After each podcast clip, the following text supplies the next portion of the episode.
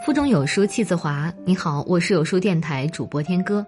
今天我们要分享的文章是汪曾祺的《冬天家人闲坐，灯火可亲》，一起来听。天冷了，堂屋里上了格子，格子是春暖时卸下来的，一直在香屋里放着，现在搬出来刷洗干净了，换上新的粉粘纸，雪白的纸。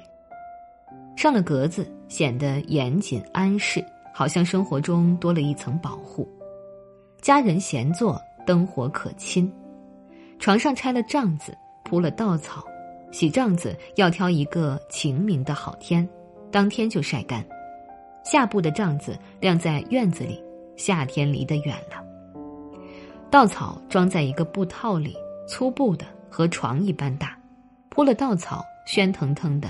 暖和，而且有稻草的香味儿，使人有幸福感。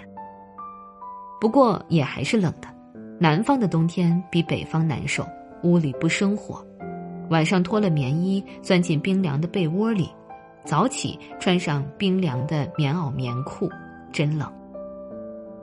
放了寒假就可以睡懒觉，棉衣在炉子上烘过了，起来就不是很困难了。尤其是棉鞋烘得热热的，穿进去真是舒服。我们那里生烧煤的铁火炉的人家很少，一般取暖只是铜炉子、角炉和手炉。角炉是黄铜的，有多眼的盖，里面烧的是粗糠。粗糠装满，铲上几铲没有烧透的炉柴火的红灰盖在上面。粗糠引着了，冒一阵烟。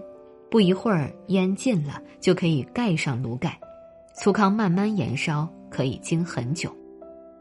老太太们离不开它，闲来无事打打纸牌。每个老太太脚下都有一个角炉，角炉里粗糠太实了，空气不够，火力渐微，就要用拔火板沿炉边挖两下，把粗糠拨松，火就旺了。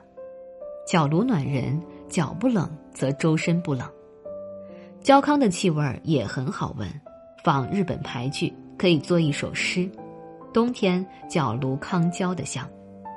手炉叫角炉小，大都是白铜的，讲究的是银质的。炉盖不是一个一个圆窟窿，大都是镂空的松竹梅花图案。手炉有极小的，中置炭机，以纸眉头引着，一个炭机能经一天。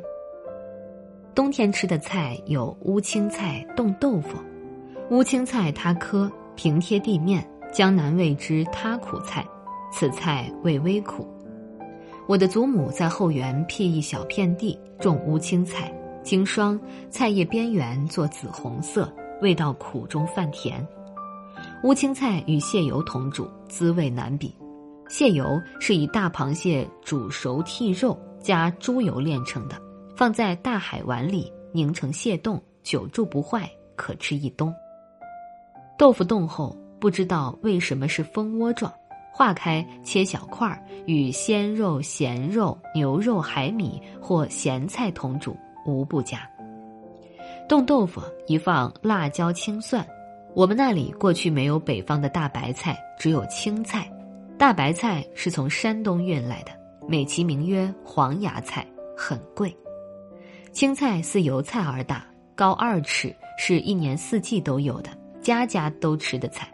咸菜即是用青菜腌的，阴天下雪喝咸菜汤。冬天的游戏：踢毽子、抓子儿、下逍遥。逍遥是在一张正方形的白纸上，木板印出螺旋的双道，两道之间印出八仙、马、兔子、鲤鱼、虾，每样都是两个，错落排列。不依次序，玩的时候各掷铜钱或象棋子为子儿，掷骰子。如果骰子是五点，自骑马处数起，向前走五步。是兔子，则可向内圈寻找另一只兔子，以子儿压在上面。下一轮开始，自里圈兔子处数起。如是六点，进六步。也许是铁拐李，就寻另一个铁拐李，把子儿压在那个铁拐李上。如果竖至里圈的什么图上，则到外圈去找，退回来，点数够了，子儿能进终点。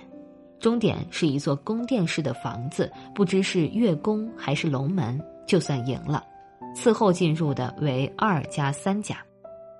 逍遥两个人玩也可以，三四个人玩也可以，不知道为什么叫做逍遥。早起一睁眼，窗户纸上亮晃晃的，下雪了。雪天到后园去折腊梅花、天竺果，明黄色的腊梅，鲜红的天竺果，白雪，生机盎然。腊梅开得很长，天竺果尤为耐久，插在胆瓶里可经半个月。冲粉子，有位邻居有一架队，这架队平常不大有人用，只在冬天由附近的一二十家轮流借用。队屋很小。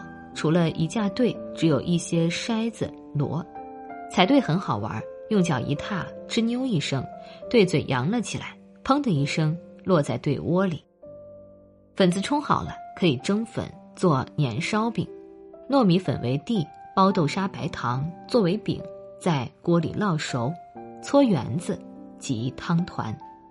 冲粉子，就快过年了。